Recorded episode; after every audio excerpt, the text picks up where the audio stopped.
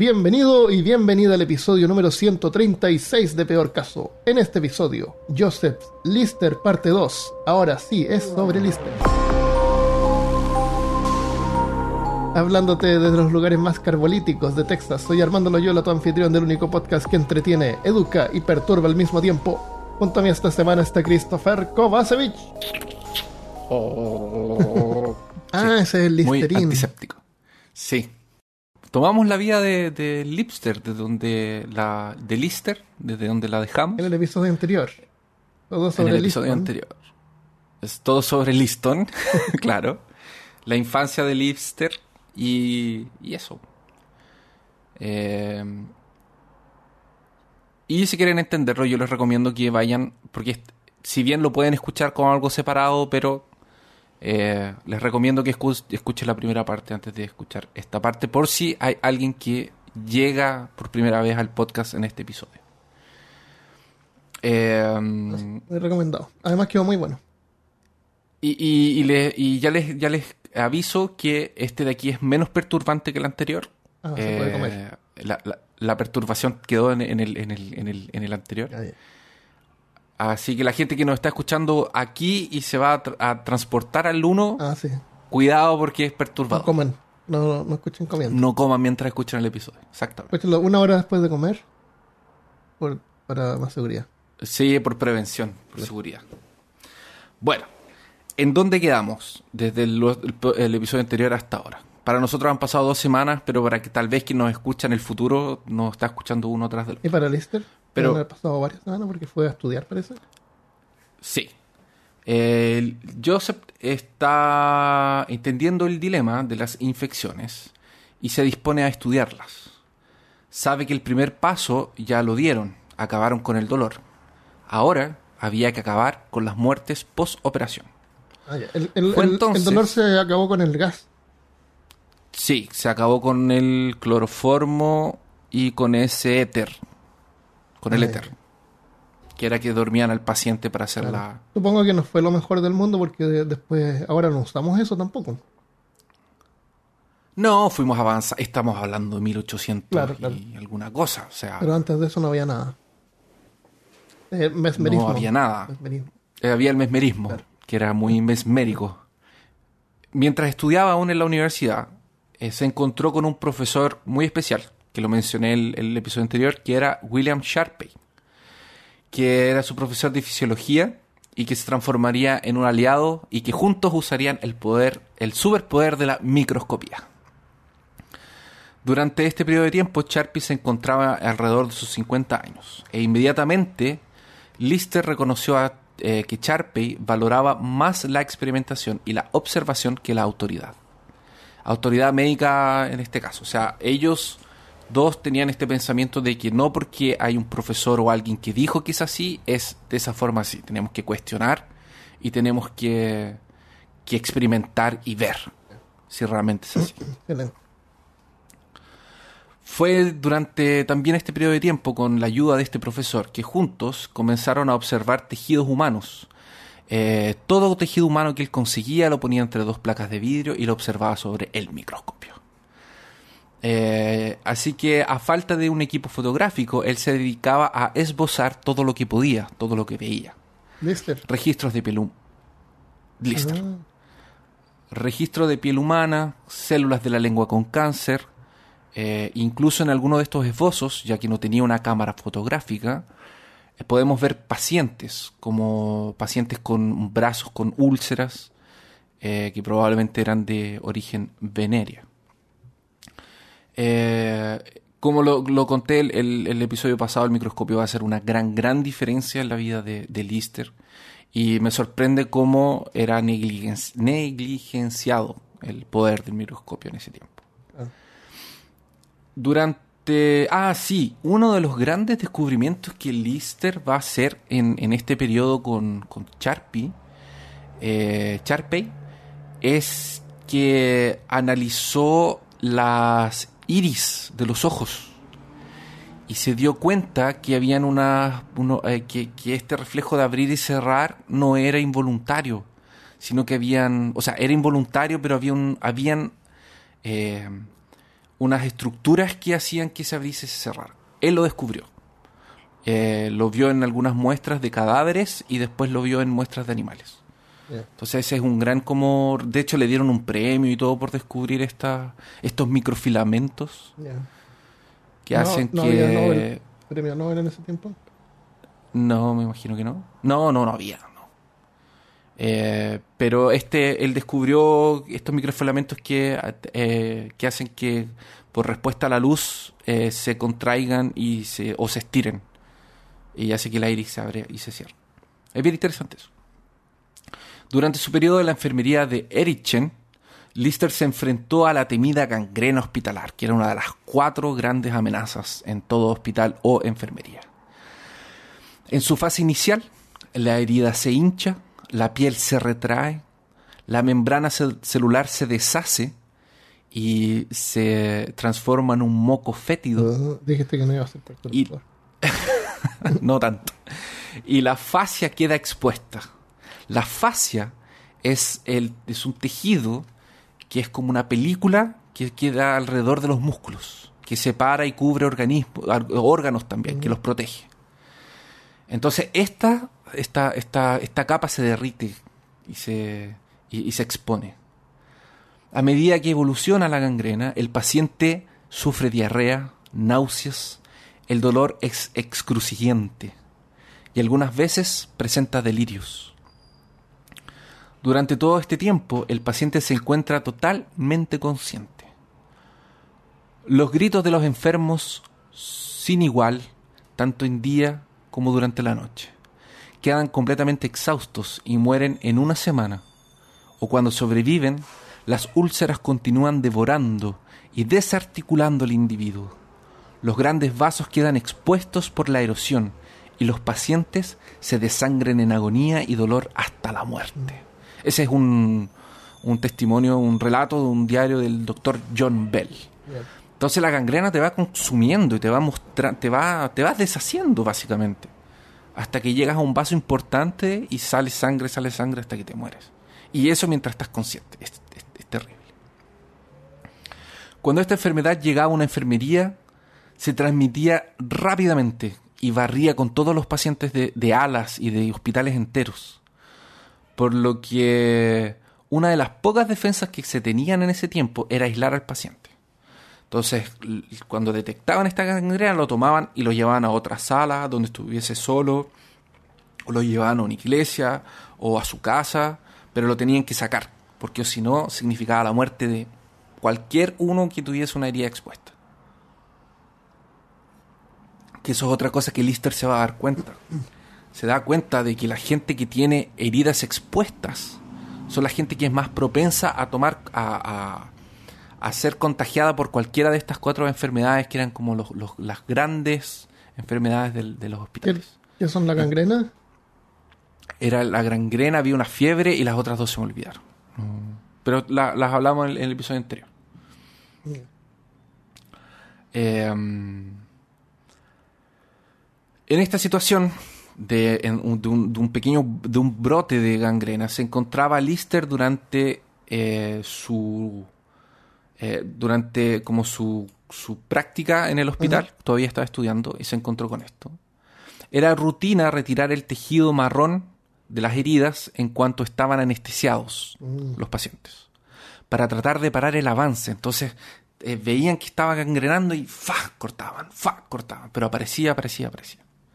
Enseguida se aplicaba nitrato de mercurio, cacha, mercurio, mercurio a la vena, para tratar de parar el avance. Esta solución es súper cáustica, pero también es muy, muy tóxica lo que siempre dejaba que la lesión fuera saludable y que cicatrizaba normalmente, la mayoría de las veces. Eh, solamente en un caso que Lister cuenta, una mujer no pudo, eh, o sea, no sirvió este tratamiento con mercurio, así que Lister eh, tuvo que amputar el brazo. Pero lo que hizo de diferente esta vez fue lo siguiente, tomó un jabón y lavó el brazo entero, donde el brazo entero de la mujer, Ajá. y lavó también la herida con agua y con jabón. Como, como Eh, ping-pong.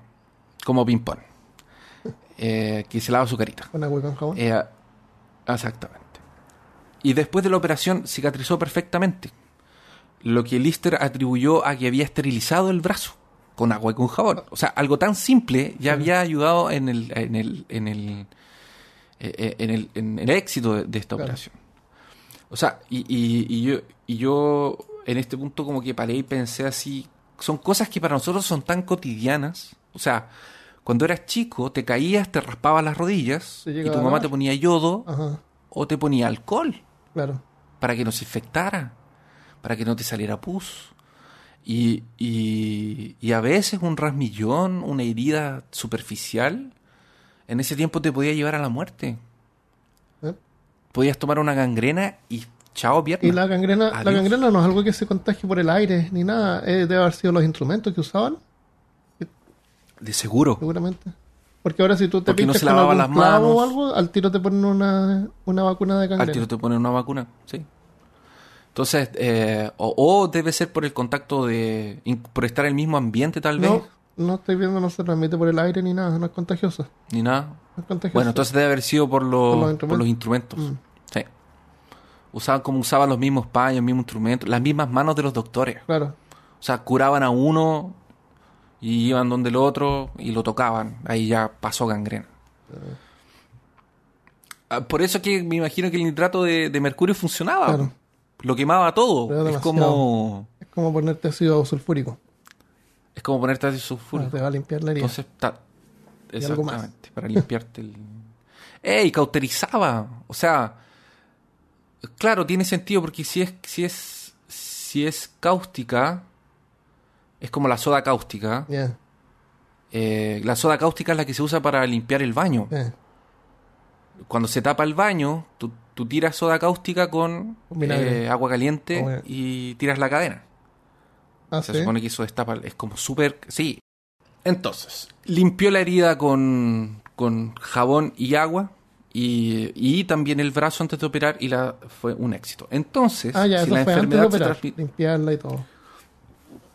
Sí, limpiar el brazo y la herida con jabón y agua fue antes de operar. Eh, porque, eh, porque este caso era el que de la mujer que la que por algún motivo el nitrato de mercurio no había funcionado, sino que le sacó la gangrena, aplicó nitrato de mercurio y la gangrena volvió. Entonces él había que amputar. Entonces para que no se para que no se volviera a contagiar y no se infeccionase, Lister fue, limpió con agua y con jabón y le cortó la pierna. Cerró el muñón y estaba todo bien, no se infectó. Entonces su raciocinio fue así. Si la enfermedad se transmite por el aire, ¿por qué las heridas que fueron limpiadas con la solución cáustica sanaban mejor? Tenía que haber algo en la herida, debería, tenía que estar en la herida. Así como los tejidos... Ah, así que eh, hizo una muestra de los tejidos más purulentos que encontró, de todas las lesiones que había raspado, eh, que tenían pus y estas cosas, y usando el poder de la microscopía, los preparó en láminas de, eh, de vidrio para examinarlas. Y así describe lo que él examinó, lo que él encontró. Examiné por el microscopio la más purulenta de una de las lesiones que hice e hice un esbozo de algunos cuerpos de tamaño bastante uniforme, que imaginé que podían ser las materias movi o materias mórbidas. Oh. La idea de que aquello debía ser de Ese- ese naturaleza es un buen nombre para un podcast. Materias mórbidas. Sí, materias Bienvenido al mórbidas. episodio número 2. Materias mórbidas. Sí, no nos roban el, el nombre sin Sí, avisar. voy a registrar el punto coma al tiro. Eh, la idea eh, de aquello debía ser de naturaleza parásita.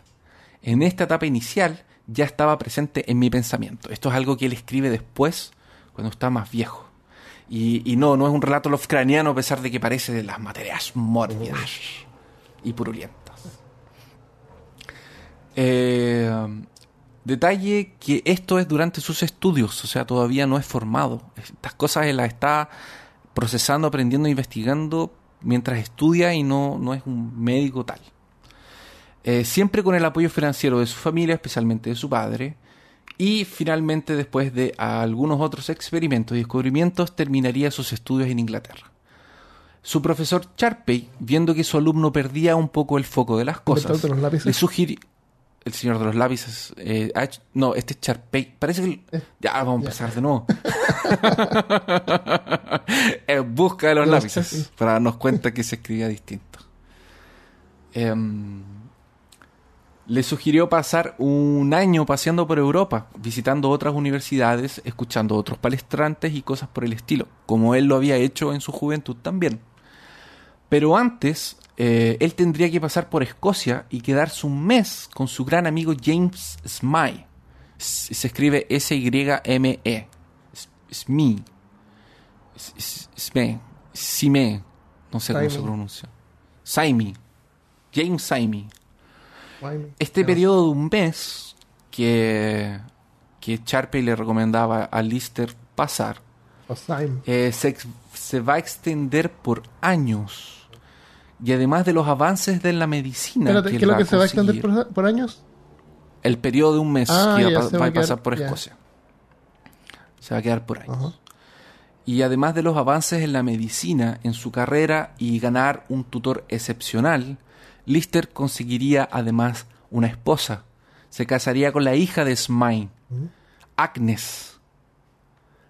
Esto eh, lo, voy a lo cuento ya, lo adelanto porque pasa más mm, pasa en su vida en otro momento porque no pude entrar en mucho detalle en su vida amorosa a pesar de que es muy importante y tampoco Bueno, pude es una entrar como de los privacidad, relacionamientos- aparte ¿Cómo va a estar Aparte, viendo su vida ¿Cómo va a amorosa? andar comentando esas cosas personales?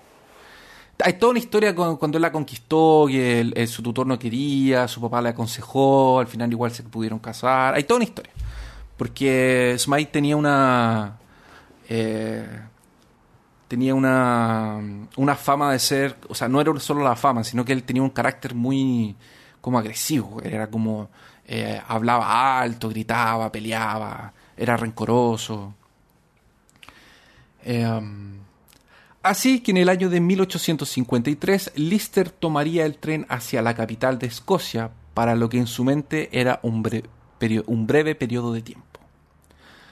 Fue, fue con, fue el papá de, de Agnes, ¿se llamaba? Estoy listo. Sí, fue a pasar. Estoy listo para casarme con su hija.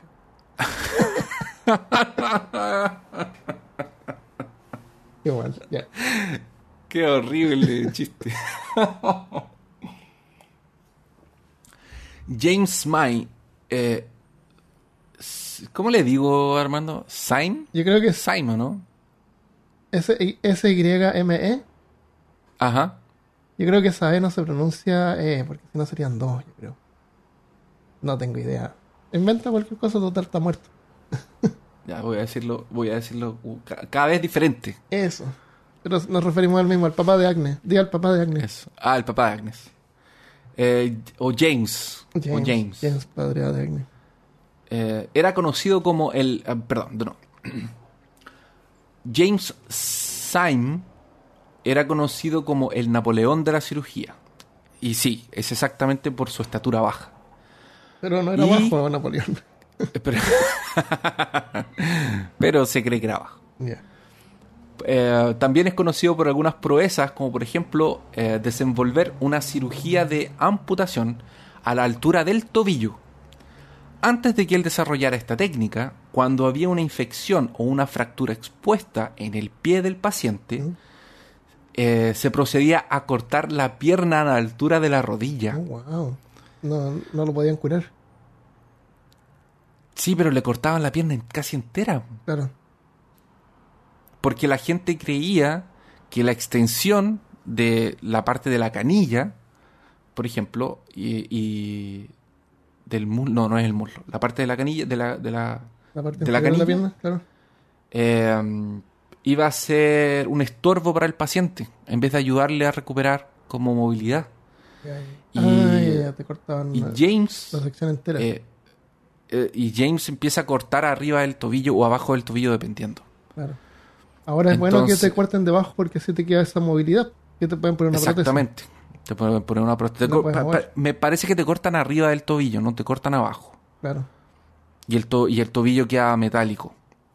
Pero es la misma técnica que se usa hasta hoy en día. Pero te imaginas así como tienes una infección en el pie y te cortas la pierna hasta la rodilla. Horrible. solamente un poco abajo de la rodilla. Claro. Y, y hoy en día no es ni, ni siquiera es necesario cortarlo por, por una cosa así. Exactamente, tiene que ser muy grave para llegar a amputación. Eh, así que esa técnica se usa hasta hoy en, hasta, hasta nuestros tiempos modernos y además de permitir que la persona eh, con- eh, mantenga gran parte de su movilidad y de su pierna, que ya es excelente, pueden soportar peso también sobre el tobillo. Este es un caso de, que le pasó a, a James. En 1828, hartos años atrás, un hombre llamado Robert Penman buscó la ayuda de eh, James desesperadamente. Había desarrollado un tumor en el maxilar por ocho años y todos los cirujanos se negaban a operarlo. Cuando comenzó, el tumor era del tamaño de un huevo de gallina y un cirujano ya había removido los dientes que se habían quedado en el, en el tumor. Entonces el tumor empezó a crecer, se empezó a llevar los dientes juntos y ya le habían removido los dientes que estaban adentro del tumor. Con el tiempo, Penman fue a buscar a Listor. ¿Te acuerdas de Listor? Sí. Sí, Listor es el, el que fue a buscar a- al sujeto al baño y, y, y- y lo golpeó para Claro. llevárselo al... Ya. Lister en ese tiempo tenía fama porque había removido un tumor escrotal de 20 kilos. Wow. 20 kilos de tumor. Horrible. Pero al ver el tamaño y la posición del tumor de Penman, Lister se recusó a operar. No quiso. En este... Ah, no quiso operarlo. Lister no quiso. Esto significaba básicamente una sentencia de muerte. Porque si Lister, que era el cirujano más respetado de ese tiempo, ¿quién podría operarlo si él no quería? Penman estaba muerto. Fue entonces que Penman se encontró con James, que a sus 29 años, en ese entonces, observó que el tumor tenía casi ya 2 kilos. Tenía 2 kilos de tumor en el maxilar, en la cara lo que le hacía casi imposible respirar e incluso comer. Penman fue colocado de forma recta con sus brazos y piernas atadas. Recordemos que estamos en 1828. Eso quiere decir que no existe cloroformo ni éter para hacerlo dormir, Ah, esto es antes. ni para anestesiar. Esto es antes. Generalmente el abordaje de los tumores en ese tiempo era en maxilares era cortar el centro e ir limpiando hacia los extremos. Solo que James tenía otra idea. Cortar desde la parte externa, retirando la parte del tejido sano para erradicar totalmente el tumor.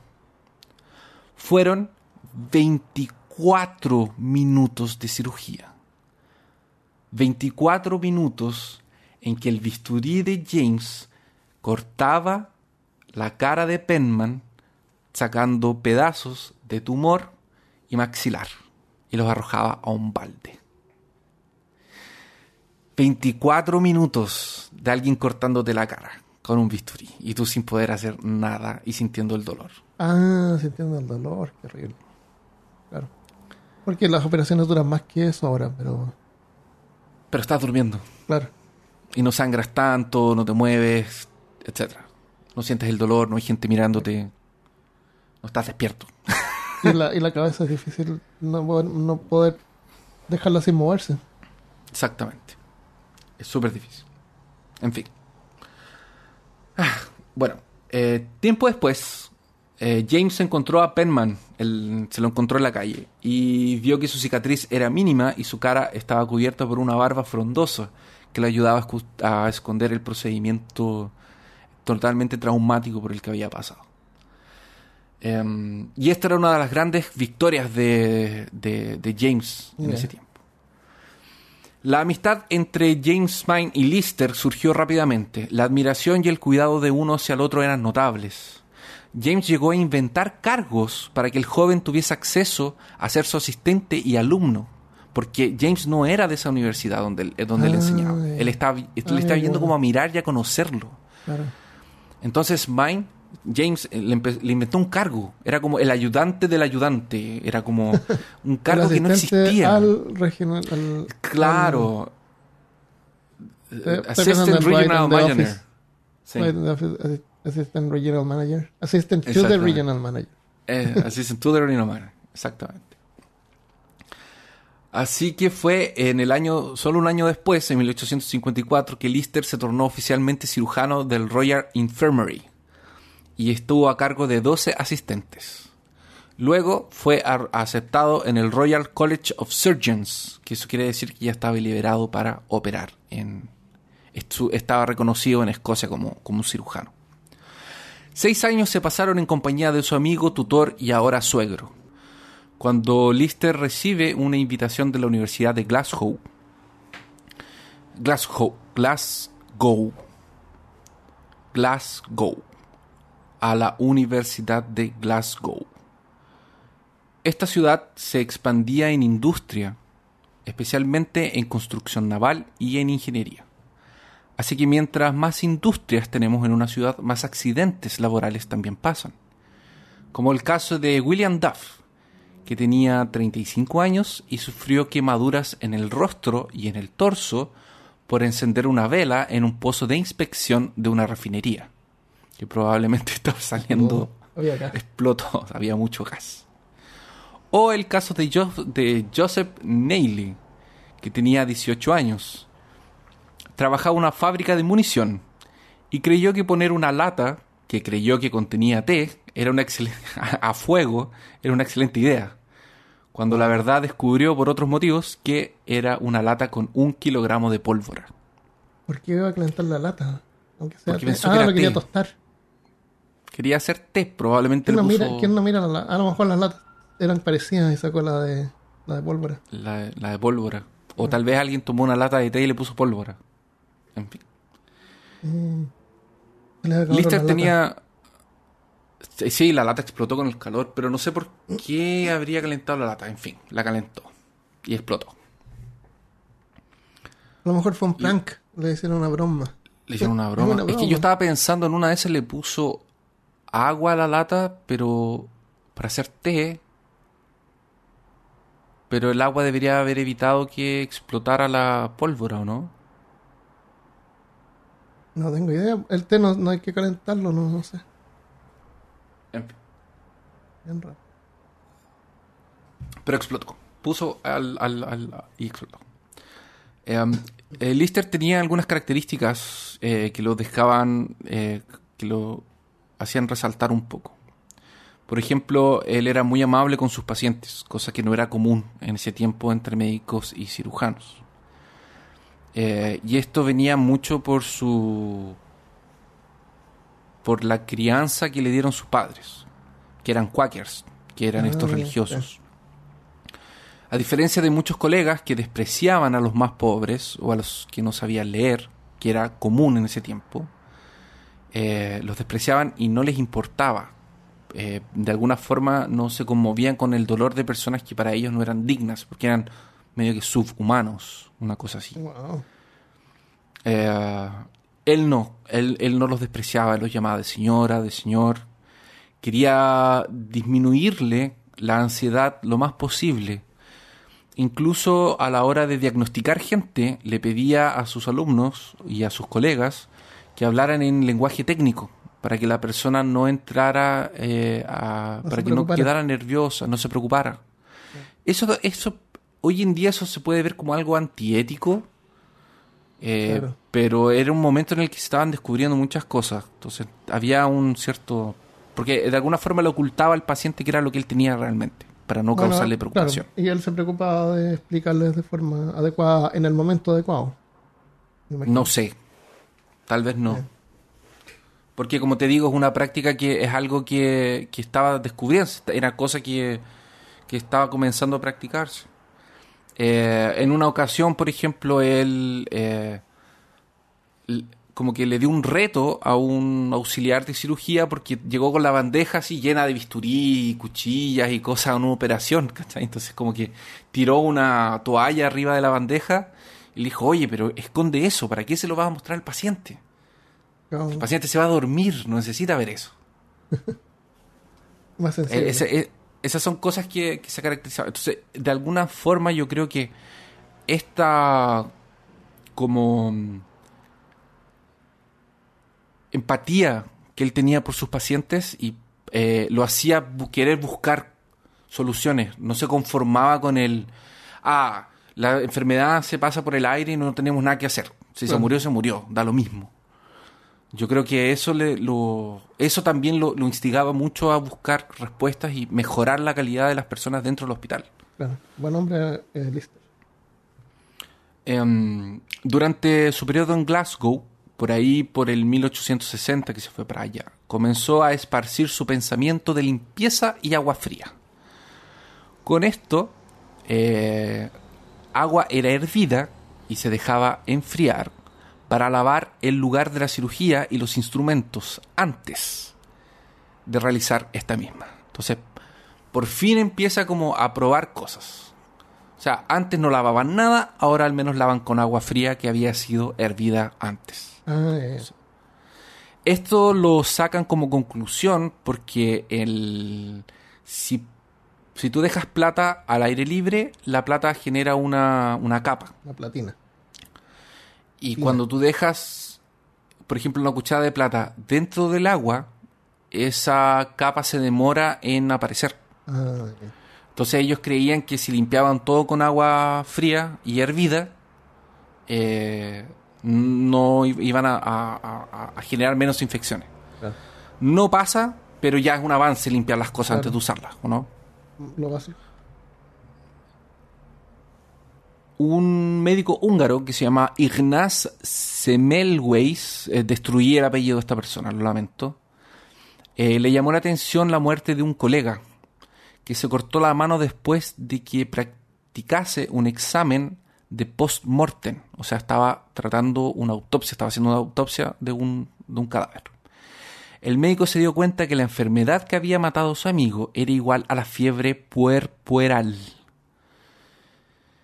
Y se preguntó que si los médicos que trabajaban en el necroterio llevaban partículas cadavéricas para las enfermerías, si por casualidad este no sería el motivo que estaba eh, impulsionando los índices de infección dentro de estas mismas. Al final, si él pensaba, muchos de estos jóvenes que salían directamente del necroterio de las, de las autopsias iban a cuidar mujeres embarazadas. Entonces él piensa que tal vez hay, hay, hay alguna relación entre esto, porque su amigo se murió con los mismos síntomas que estaba teniendo, síntomas que estaba teniendo la gente afuera. Convencido entonces que no era causa del miasma, esta, esta cosa mágica que transmitía virus o que se generaban por espontánea, por generación espontánea, y sí por el material infeccioso que venía de los cadáveres, colocó un tarro con agua sanitaria. El agua sanitaria es cloro, el cloro que se usa para limpiar baños. Y colocó la regla de quien pasa por la sala de disección tendría que lavarse las manos obligatoriamente en el agua sanitaria. Los estudiantes de medicina empezaron a parar de morir rápidamente después de que él había puesto esta regla, Wow. bajando de una mortalidad de 18% a 1.2 en como dos meses que le Oh, había implantado esta regla. Iban a abrir a cadáveres muertos y después no se lavaban las manos. ajá, no se lavaban las manos, se cortaban las manos con eso, no se limpiaban, les daba, les- se enfermaban por fiebre. Ahora, ¿tú crees que un, re- un- un- un descubrimiento revolucionario como este, con una que bajó de 18 a 1% la tasa de muertes, habría pasado, o sea, habría sido una gran revolución y este hombre sería conocido por todos? Por eso sabemos Claro que no. Por eso es que nunca lo habíamos escuchado antes. Claro que no pasó. Fue totalmente rechazado. Los médicos dijeron que no, que no tenía nada que ver, eh, y lo empezaron a rebatir. Mandaban cartas, se quejaban, luchaban estos viejos, estos médicos de la vieja escuela. Eh, como los anti-vaxxers de hoy en día. Exactamente. Nadie le dio mucha, mucha importancia y cuando s- y, esto hizo que él se tornase en una persona irascible y completamente imprevisible. eh, cuando daba respuestas y peleaba. Lo que lo condenó a ser internado en un hospital psiquiátrico, en donde pasó sus últimos días de vida, gritando furioso contra la fiebre puerpe- puerperal y los médicos que no se lavaban las manos. Ese fue el fin de, de la vida de este hombre. Después de que él salió, dejaron de lavarse las manos con esta agua desinfectante y hasta ahí. Es tanto así que Lister llegó a visitar este hospital, donde él había trabajado y donde le había llevado este como cambio.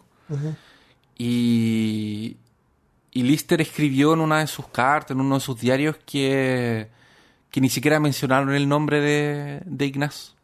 Ni siquiera estaba con los registros, no tenía nada. Era, fue como que no. Nunca lo ni siquiera lo mencionaron. Pero eh, súper importante, era como. Eh. El, el, gallo tuvo una idea súper, como un entendimiento revolucionarísimo. Y no, terminó en un manicomio. Porque se lavaron. Por loco, por lavarse las manos. Exacto, que eres un loco, ¿cómo te ocurre lavarte las manos? Lister continuaba teniendo muchos problemas de mortalidad y esto lo atormentaba diariamente. Luchaba todos los días contra la muerte. Pacientes que no tenían heridas se curaban, pero si cualquier cosa eh, terminaba siendo expuesto, este paciente moría. Fue así que un día eh, un profesor de química, que era eh, colega de él, le indicó los más nuevos estudios de un microbiólogo francés eran estudios sobre putrefacción y fermentación. Y este microbiólogo francés era nada más y nada menos que Louis Pasteur. Louis Pasteur. Fue durante uno de varios surtos de cólera que se pensó que esta enfermedad era transmitida por los desagües contaminados que contenían un organismo vivo de una especie distinta que era absorbido al acto de deglución que se multiplicaba por los intestinos y causaba su autopropagación. Fue William Bath que pensaba esto. Así, ordenó que todos los desechos de su hospital de hombres enfermos tenían que ser recogidos y eliminados adecuadamente e inmediatamente en recipientes que contuvieran una solución de cloreto de zinc. Porque esto sí se desplazaba por, porque, para que no se mezclara, porque los desechos van al río o al mar, esa agua alimenta las plantas y la gente ingiere eso y la bacteria va y te da cólera y así eternamente. Tomas agua de un pozo, te da mm. cólera antiguamente. Otro cirujano fue capaz de rastrear las concentraciones de casos de ciertas bombas de agua cuando, cuando las empezó a marcar en un mapa. Entonces, el, el ¿qué hizo este gallo? Eh, vio los focos de, de cólera. y los marcó en un mapa. Y se dio cuenta que habían focos más grandes de pacientes con cólera más cerca de una bomba de agua que de otras. Mm. Y fue tanto así que una, una mujer de como 60 años eh, que le dio cólera, pero que vivía a, no sé, 2, 3 kilómetros de distancia de este pozo de agua, eh, el, cirujano supo por el hijo de esta señora que ella iba hasta el otro pozo de agua para tomar agua porque le gustaba el mm. agua de allá. Bueno, Entonces estaba completamente... Todos los casos estaban relacionados de una u otra forma a este pozo de agua. Pasteur, por otro lado, con la ayuda de Vigo, que era un comerciante de vinos y jugo de betárraga, eh, que lo buscaba para resolver su problema de vino ácido y jugo fétido. Ahora tú te preguntas, ¿por qué busca a un, químico si eso de ahí es proceso biológico? Porque en ese tiempo se entendía que la fermentación y el jugo era, eh, eran cosas químicas, no eran cosas biológicas. Así que Pasteur aprovechó esta oportunidad que tuvo para investigar junto con el poder de la, microscopía. Eh, armó como un mini laboratorio con las con las eh, tarros de fermentación de este hombre. Y empezó a investigar, empezó a ver cuáles tenían mal olor, mal olor, cuáles vinos estaban buenos, qué pasaba en medio, empezó a observar todo esto en microscopio y llegó a la conclusión de que había microorganismos eh, presentes en, este, en, en estos procesos. Existían cosas que no eran visibles a los humanos. Había un mundo microscópico que nosotros no podíamos ver. Y Luis Pasteur, que tenía una carrera súper respetada y la gente lo admiraba y, y, los profesores compartían opiniones con él, cuando tomó esta teoría súper revolucionaria en ese tiempo, eh, comenzó a ser rechazado, se transformó en un rebelde y, la gente empezó a contestarle y hacer lo que hace con esta gente que, que, que, descubre cosas demasiado innovadoras. No terminó en un, en un, en un psiquiátrico, más adelante les voy a contar cómo fue la vida, eh, el final de la vida de él, pero Luis Pasteur eh, merece un episodio para él solo. Fue gracias a esto que Lister pensó que no había cómo evitar que el paciente tuviese contacto con los gérmenes, pero sí había que encontrar una forma de destruirlos. Lister comenzó a experimentar con algunas sustancias antisépticas, que ya eran conocidas en ese tiempo, pero que no había un acuerdo general de cómo usarlas, ni cuándo, eh, ni si era siempre o no siempre, ni dónde. Muchas eran utilizadas solo después de que ya había sido suturada la herida y la inflamación ya existía, porque antes de que exista eh, pus y exista infección, el lugar se pone rojo, se hincha y se pone caliente. Y después hay pus y después hay infección visible. Oye, Christopher, Pero la primera parte es así. ¿vas a volver a explicar cómo Pasteur solucionó el problema del vino y el jugo? No. ¿Quieres explicarlo tú? ¿Te lo sabes de memoria? No, me imagino que fue por la pasteurización, Sí, fue por la pasteurización. hirviéndolo, Ujú. o hirviendo, que el, o hirviendo el agua que usaban para hacer el jugo, no sé. Me imagino Yo- que él inventó, la, él inventó el proceso de pasteurización que se llama Louis Pasteur, Sí. pasteurización, en la que hierven el, el, la leche a cierta temperatura por una cierta cantidad de tiempo para matar eh, bacterias. Mm, Sí. Y la y por ejemplo, la cerveza que va a botellas eh, que ¿Es son industriales también es pasteurizada. La cerveza de Chop que va a ser consumida en poco tiempo, que no va a ser guardada, Ajá. eh, la que sale directo del barril, esa no es pasteurizada, esa es eh, con bacterias. Qué loco que se lleva el nombre del apellido de este tipo. Se hubiera llamado Kovacevic. La, vamos a Kovacevichar la leche. Co- co- Kovacevización. Claro. La co- covacevización. Yo la verdad no, no quise eh, estudiar muy a fondo cómo fue. Yo lo que quiero dejar claro es, Pasteur descubrió que había microorganismos. Eso, eso es como lo importante, porque eso fue lo que le dio el, el- el impulso a Lister para entender cómo tenía que hacer asepsia. ¿Por qué no quise entrar mucho en el tema? Porque yo sabía que iba a empezar a abrir esto, iba a ser un... eh, ¿Cómo se...? Iba a ser una... Un rabbit hole. Un rabbit hole, exactamente. Que iba a entrar y adentro iba a tener otra cosa y otra cosa y otra cosa y iba a tener millones de bifurcaciones. Por eso creo que Pasteur necesita un episodio de peor caso. Ah, Por los experimentos de él son, son bien importantes y bien divertidos. Descubrió la vacunación. Las primeras, hizo la primera vacuna contra la rabia y el anthrax. Pasteur. Bueno, premio Nobel no se inventó hasta 1901. Pero en, 1900, en 1879 ya existía el premio Cameron, que existe hasta hoy en día. Pasteur fue el, el tercero en ganar el premio Cameron por los principios de vacunación, primera vacuna contra la rabia, el anthrax, la fermentación microbial, que debe haber sido eso con el vino y el jugo de... ¿De qué dijiste? de Betarraga. de betarraga, la pasteurización. Y el cuarto en ganar el premio Cameron fue en 1890 eh, Joseph Lister, pionero en la cirugía antiséptica. Excelente. Y ese premio eh, todavía se da hasta hoy en día. En el 2020 se dio a un tipo que se llama Arbustus Biopharma, Biopharma, perdón, Michael Sofía, que trabaja en Arbustus Biopharma por eh, una cura contra la hepatitis C. Así, Qué genial. aquí son premios de medicina, así que sí ganó su Yo, yo sé, yo sé que, que Lister se ganó una recachada de premios, no me lo sé todos, pero sé que ganó muchas cosas, mucho reconocimiento mundial y todo. Eso es como equivalente al, al, al premio Nobel, que no existía en ese tiempo. Qué excelente. Eh, ya, continúo.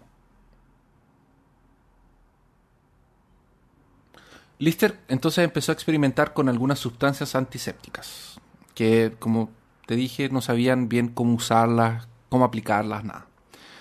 Muchas eran utilizadas después de que la persona ya había sido suturada y la inflamación ya existía.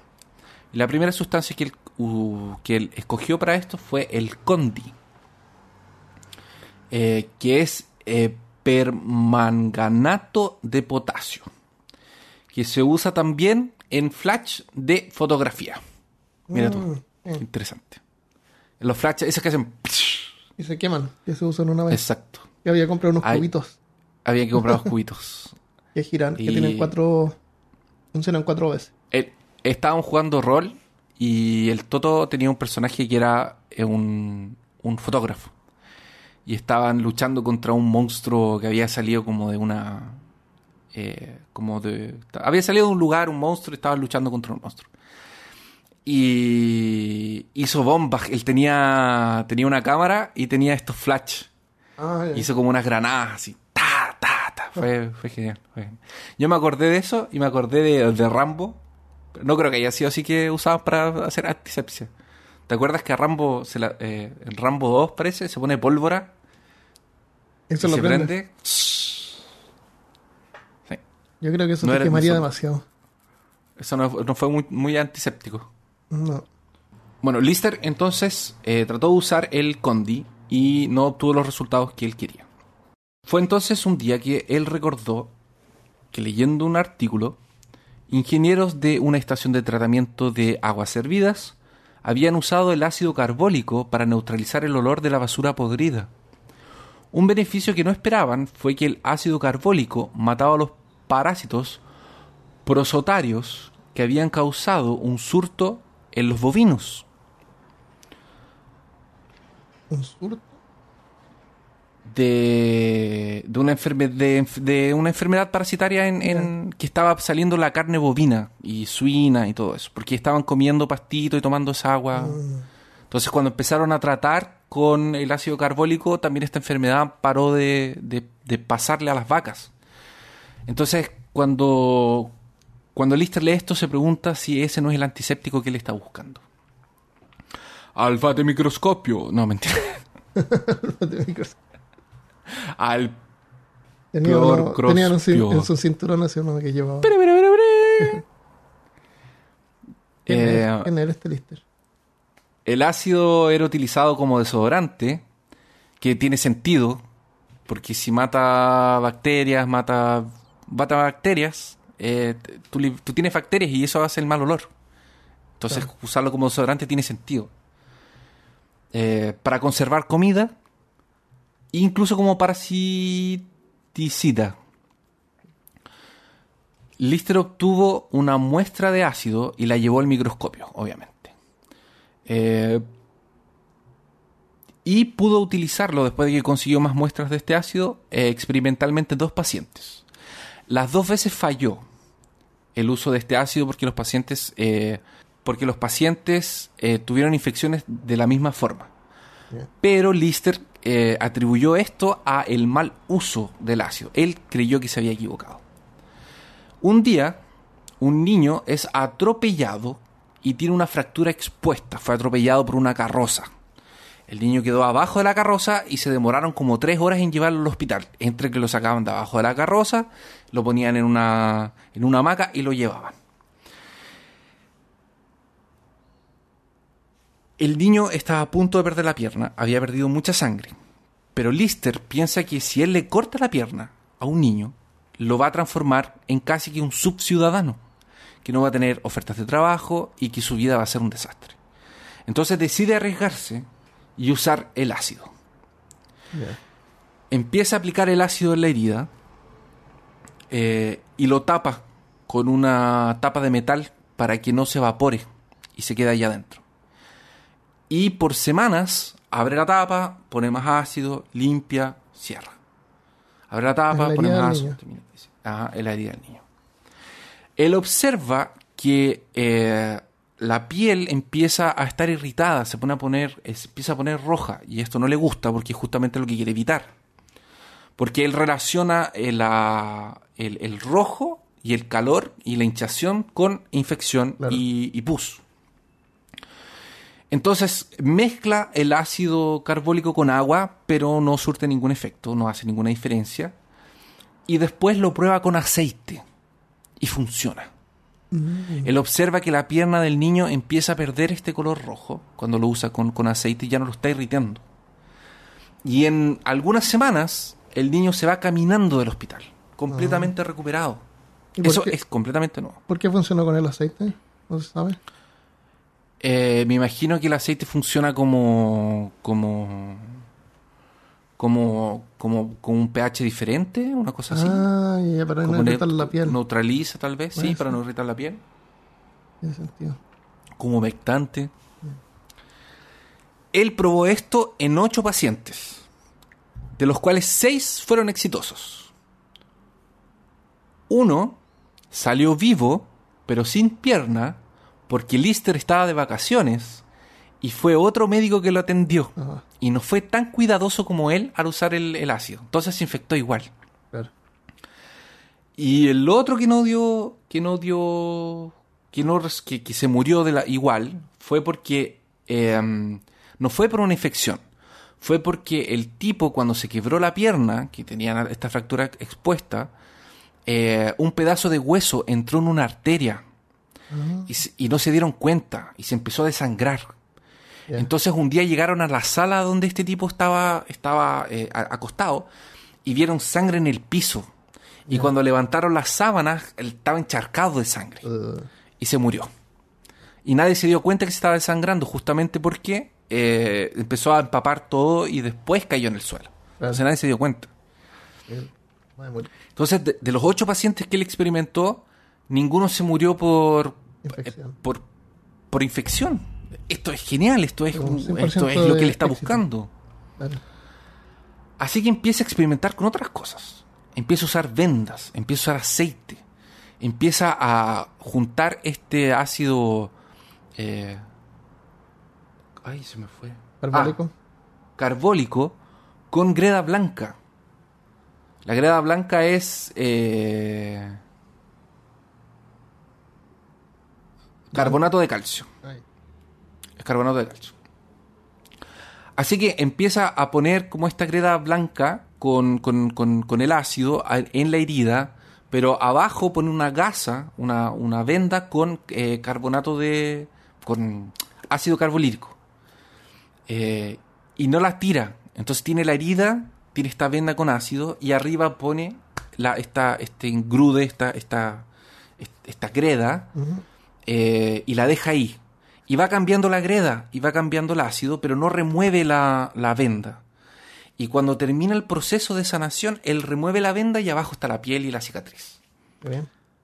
Entonces está consiguiendo por lo menos parar infecciones y que heridas expuestas, que era justamente su problema, eh, paren de ser un problema. Ya no se está muriendo gente por eso. Pero vamos, pero continuamos.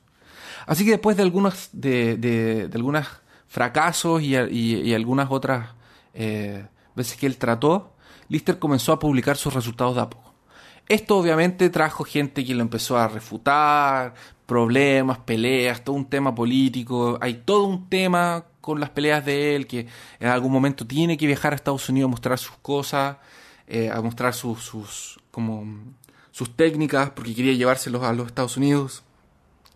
Hay mucha gente en Londres que todavía no le cree, hay mucha gente de la vieja escuela que todavía no lo toma en cuenta. Entonces empieza un juego político de que no le quieren dar trabajo en un lugar, después le dan en- trabajo en una, en una universidad, pero no lo quieren aceptar en el hospital, de ahí quiere llevar los alumnos al hospital y no lo dejan llevar los alumnos al hospital, y ahí hay todo un drama así por atrás, pero eso no, no tiene que ver con sus descubrimientos científicos en sí. Su hermana Isabela, en este tiempo con estos problemas que estaba en este juego político, eh, empezó a tener un tumor y un cáncer en uno de sus mamas.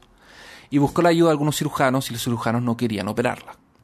Incluso llegó a pedirle a James, el tutor y suegro de Lister, que la operara y él no quiso operarla. Así que el único que quedaba para efectuar la mastectomía era Lister, era el propio Lister. Y de alguna forma él después le escribe al padre que él se va a sentir eh, como calmo y tranquilo de que haya sido él quien practicase eh, la cirugía en la hermana. Porque a pesar de tener toda la presión de que estaba operando a alguien tan amado para él, eh, también sabía que era el más indicado para hacerlo. Así que va a un necroterio, practica con un, con un cadáver una mastectomía y después, inseguro aún, viaja a, Edimburgo a conversar con su suegro a ver qué le decía. Y él le dice que él tiene esperanzas, de que su técnica está dando resultados y que de alguna forma lo apoya y, lo, como que le dice, dale. O sea, creo que hay esperanzas en tu técnica y creo que tu hermana se puede salvar. Entonces, eh, después de una cena, eh, deciden operar a Isabela en casa y que su recuperación sea en casa también. Y Lister eh, ejecuta la operación, eh, hace la mastectomía de ella, le pone curativos de ácido, de, ácido carbólico y la cuida. La cuida mucho y su hermana se recupera. Lamentablemente, esto solo extiende su vida por tres años, ya que el cáncer ahora se le desarrolla en el hígado y no había nada que nadie pudiese hacer. Y ella muere. Oh. Eh, triste, pero más una vez, Lister prueba eh, la eficacia de su tratamiento. La, mastectomía era una cosa que la gente, los cirujanos no hacían. Eh, ni siquiera en último recurso, porque era un proceso en el que de seguro la paciente iba a morir. Lister siempre fue un defensor asiduo de la higiene en todo el material. Pero tenían otro problema, que eran los ligamentos los ligamentos eran dejados para afuera. Los ligamentos me refiero al, a lo que usaban para unir las suturas y lo que usaban para unir las arterias, las venas. Estas cuerditas eran flexibles y eran eh, dejados fuera de la sutura y, y, con pedacitos sobrando para que fuera más fácil de quitarlo una vez que estuviera cicatrizado y para que fuera más fácil eh, drenar el pus y la infección de adentro. Eh, pero si Lister era capaz de eliminar la infección, no hay necesidad de drenaje. Entonces no hay necesidad de dejar las puntas de estos ligamentos para afuera, ni el nudo para afuera. Entonces Lister necesita un material nuevo, que tiene que ser igual de elástico, igual de resistente, pero que con el tiempo se inactivara o el cuerpo lo absorbiera. Así que su primera tentativa es la seda, seda, seda, seda con ácido. Entonces prepara una seda, la limpia bien y la humecta con ácido carbólico, abre el cuello de un caballo, le corta la arteria y la sutura. El caballo muere seis semanas después pero con un accidente completamente eh, como fuera, fue una cosa completamente que nadie estaba esperando eh, y no tenía nada que ver con el experimento. Así que eh, él retira la cabeza junto con un ayudante, porque él estaba con gripe ese día. El ayudante va, corta la cabeza del caballo, llega al, con la cabeza del caballo a la casa de Lister. Lister se levanta y durante toda la noche seccionan al caballo hasta que encuentran la sutura. La sutura la encuentra eh, crudada, o sea, eh, todavía amarrada al tejido y completamente rodeada de tejido fibroso. Ah, no funcionó.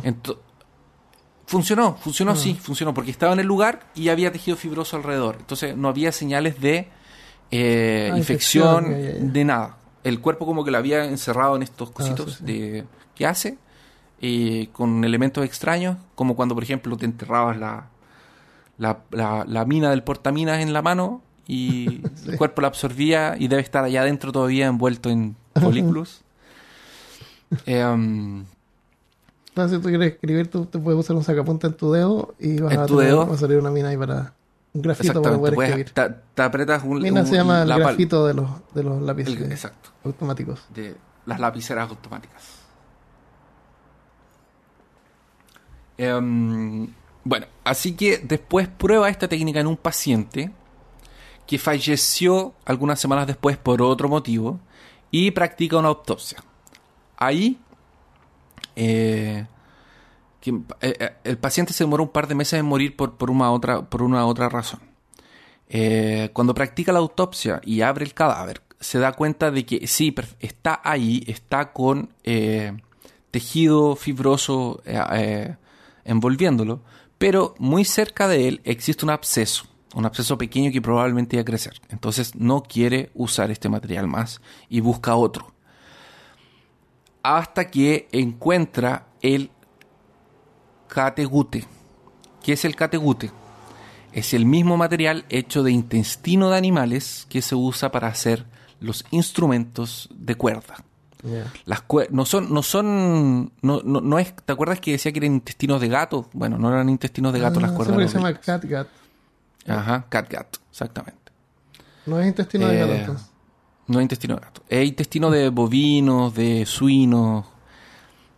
Y, y, esta, y este filamento, eh, a él como que le parece que puede funcionar. ¿Y esto está hecho de qué? De...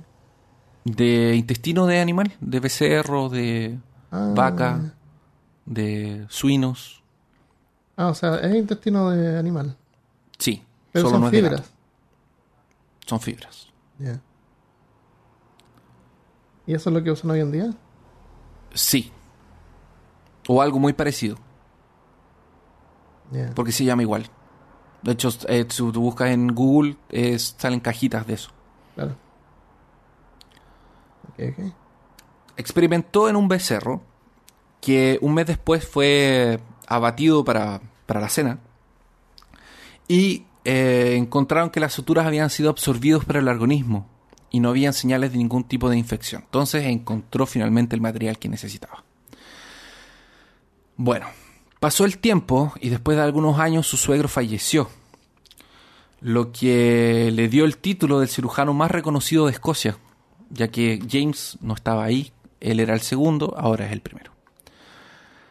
Ah, para ese entonces él ya había perdido a su madre y a su padre también.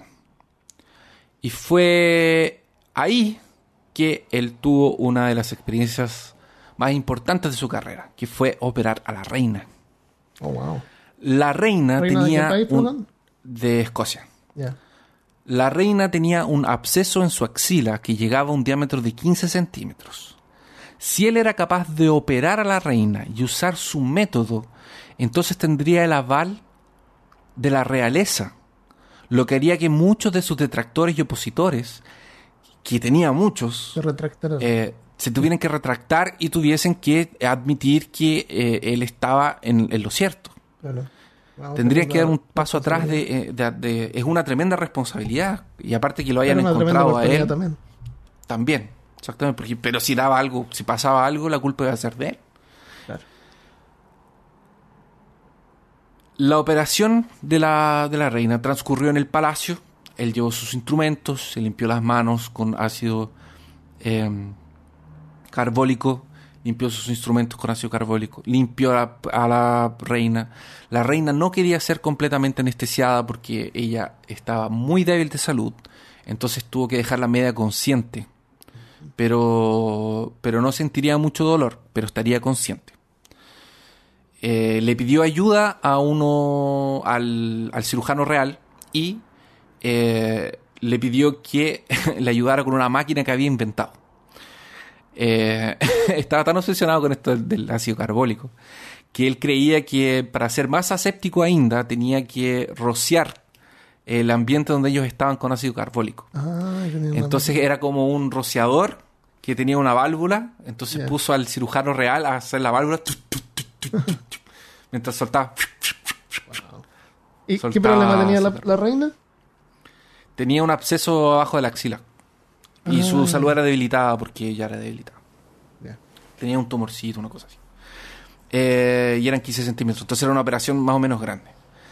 Ahora, esto después él va a entender y va a comprobar que no tiene ninguna utilidad. Es, es una máquina que no sirve absolutamente para nada. De hecho, después la va a terminar de usar. Pero en ese tiempo él estaba tratando todo lo que podía.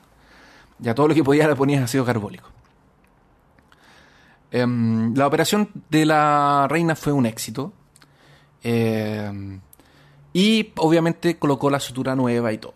Así que eh, después de algunos días de que la reina se estaba eh, recuperando, justo a la reina, porque obviamente tenía que pasar, alguien le iba a pasar, le iba a pasar a la reina, se infectó la herida.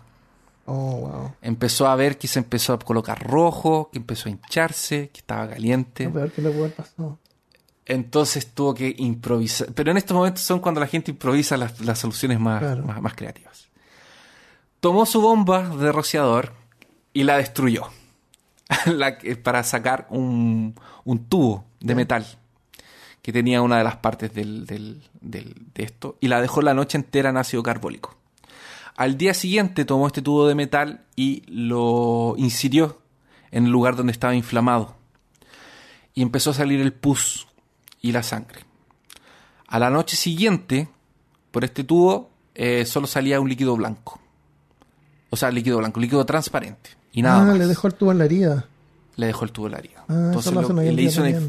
Le hizo una infiltración, le hizo un drenaje, pero se le hizo correctamente porque se lo hizo con un instrumento que estaba limpio. Ah, porque que no estaba, Ah, no, ya, ya, no porque le el pu- tubo estaba en la máquina que rociaba ácido. No, y, la- y lo dejó toda la noche en el ácido carbólico para matar todos los Ya, bichos. ya, ya. Excelente.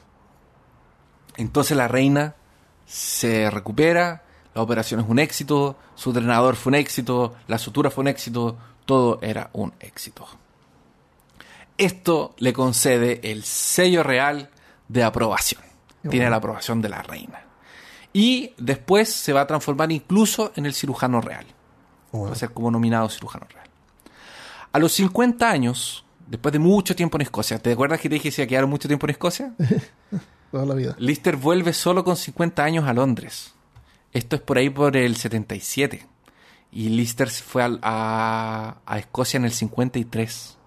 Fueron como 24 años que siguió en Escocia. Poco antes de unirse, eh, de irse de vuelta a Londres, eh, fue a pasearse por el Royal Infirmary, que fue donde había pasado la mayoría de sus 24 años. Era un lugar al que él había dedicado mucho, mucho tiempo de su vida. Al recorrer los corredores por la última vez, observó cómo había transformado todo. Estaba seguro que sus discípulos serían los encargados de cargar con el legado de su técnica antiséptica. Ya se habían ido el tiempo de las enfermerías llenas de gente en condiciones miserables. Ya había sido el tiempo de las de los delantales ensangrentados, de las mesas de operación sucias, de secreciones corporales por todo el lugar. El tiempo de los instrumentos no lavados ya se había acabado. Todo, todos aquellos días en, que habían pasado en el anfiteatro cirúrgico, exhalando la buena y vieja Ferentina hospitalar, ahora el Royal Infirmary era clara, limpia y bien aireada. No era más una casa de muerte, era una casa de cura. A todo esto pasa un tiempo en el que trata de convencer que este es el viaje que hace a Norteamérica eh, para usar sus técnicas. Fue súper amigo de Pasteur, de hecho eh, ganaron un montón de, de premios juntos, se escribían constantemente. Eh, la última vez que ellos se vieron fue para el cumpleaños de 70 años de Pasteur. Él había tenido dos derrames y iba a tener tres en su vida. Ya había estado, eh, Pasteur estaba con media cara paralizada y tenía algunas funciones motoras medias quebradas y no se podía comunicar bien. Así que el discurso de su cumpleaños lo hizo Lister. Eh, un par de semanas después de estos del cumpleaños de Pasteur de 70 años, eh, Lister perdería a su esposa y compañera de 37 años que estuvieron juntos. No que ella tuviese 37, sino que pasaron 37 años juntos. La ah, la concientización de la gente sobre los microbios llegó al mercado llenando al público victoriano de cosas de limpieza e higiene hechos a base de ácido carbólico. Ah, El más moda. famoso es, se puso moda. ¿El El, más Listerine? famoso es el Listerine, que fue creado por el doctor Joseph Joshua, que había asistido a una conferencia de Listerine en Filadelfia cuando hizo la gira. Eh, pero si no fuera por un farmacéutico llamado Jordan Witt, eh, que no vio el potencial en este, en este enjuague, en este líquido, en Listerine, eh, no habría tenido la fama mundial que tenía hasta hoy, habría pasado desapercibida. Fue recomendado incluso como tratamiento anticaspa, como te comenté al principio, eh, y limpiar piso, cosas así, y como, eh, pero cuando lo llevaron a la odontología ganó realmente su reconocimiento como antiséptico bucal. ¿Y funciona el- realmente o es un invento? Sí, funciona, sí mata. Sí, el Listerine mata bacterias. Lo que pasa es que lo más efectivo es el. es un complemento. Pero lo más efectivo es lavarse los dientes. No hay nada más efectivo que la, Porque que las la caries no limpieza mecánica. bacteria. Sí, son. ¿Las caries son bacterias? Sí. Son ácidos. No, las bacterias, cuando comen en la comidita que tú no te lavaste de los dientes, generan ácidos. Y eso Va ah, eso produce el- las cavidades. Y eso va p- exactamente carcomiendo el mineral de la, del diente hasta que llega la pulpa, que es Ah, cuando duele. Bien. Em, se inventaron jabones, desinfectantes en general, pasta de dientes, e incluso había médicos que lo usaban en hemorroides. Te inyectaban ácido carbólico en las hemorroides. Esos son vasos sanguíneos. Sí, y las personas no se podían sentar en por lo menos dos semanas. En la misma conferencia de Filadelfia que él, que él, que él hizo, eh, los hermanos James y Edward se unieron con su tercer hermano Robert Wood Johnson para fabricar y producir en masa los primeros curativos quirúrgicos. Así crearían la firma que se llamaría Johnson y Johnson. O sea, Johnson y Johnson fue creado gracias a Lister. Wow. Pero su legado más duradero, Duradero. pero su legado más duradero fueron sus alumnos que formaban el núcleo listeriano. El núcleo se extendía por todo el mundo. Iba a ciudades importantes como París, Viena, Roma, Nueva York. Los alumnos que habían ido a estudiar y pasar meses, años con Lister cuando enseñó en Escocia y en Londres, volvían a sus hogares eh, dispuestos a compartir y mantener y demostrar las técnicas que ellos habían aprendido. Así, el legado de Lister salvó muchas y muchas vidas, tantas y más de las que él jamás habría conseguido imaginar.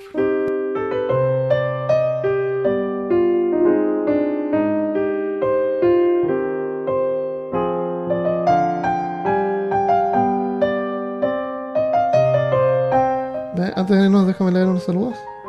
Pero por supuesto, Bueno, a la gente, a todos les gustó, a todos les gustó el episodio anterior, que muy bueno, y espero que les guste este también. estaba purulento. Claro. Eh, todos estaban bien contentos porque no habíamos tirado un episodio en harto tiempo.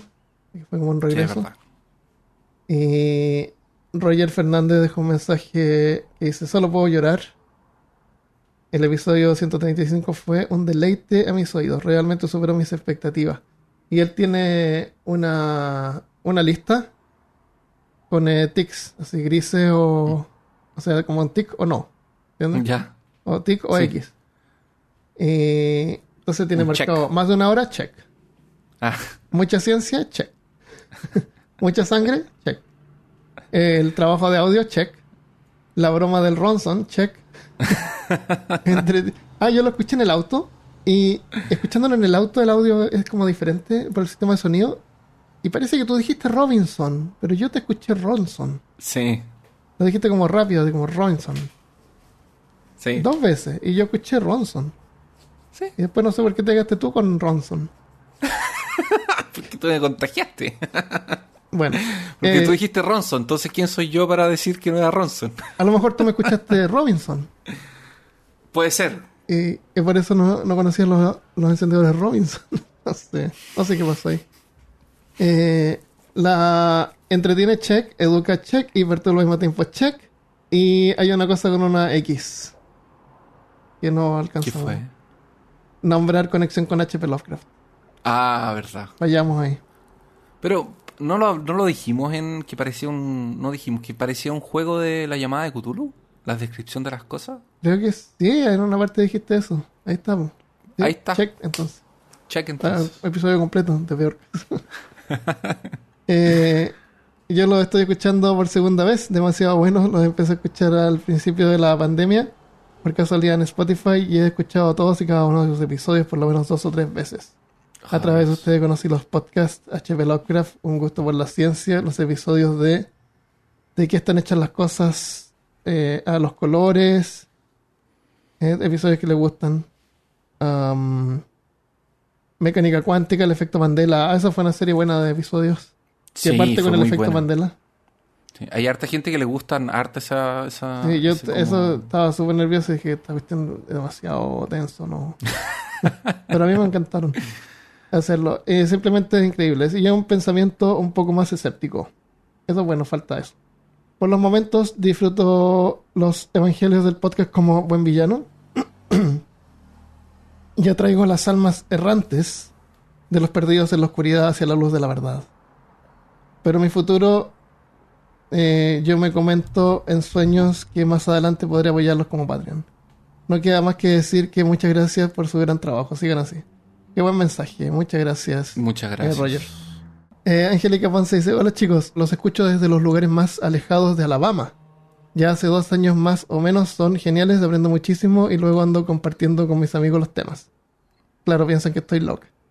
Lo más perturbador es tener que esperar el próximo episodio, a veces es larga la espera. Ojalá pueda conocer a Armando en persona cuando decida mudarse a Alabama.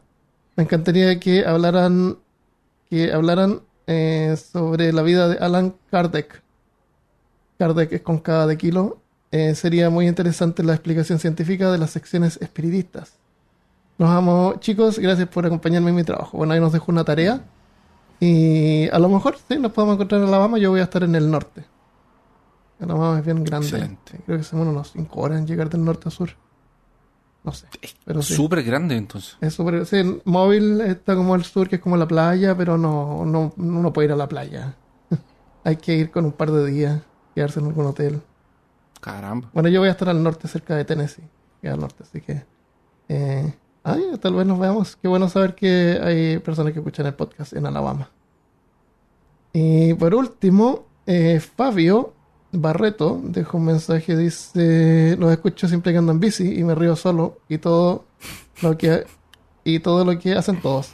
Todavía nunca choqué ni nada, pero espero no tener nunca un accidente mientras peor caseo. Todavía no causa un Anda- desastre en la peor- carretera. Peor caseando en bicicleta. Claro. Esta gente Es- que trabaja y anda de bicicleta escuchando peor caso. Está bien, bueno, para eso son los podcasts, para escuchar eh, mientras cosas. Así que muchas gracias a todos, a todas y, y nos vemos la próxima vez. En el Afterpod Ah. vamos a comentar Mortal Kombat y cosas así. De esta semana que apareció, salió ayer. Excelente. Nos vemos, adiós. Adiós.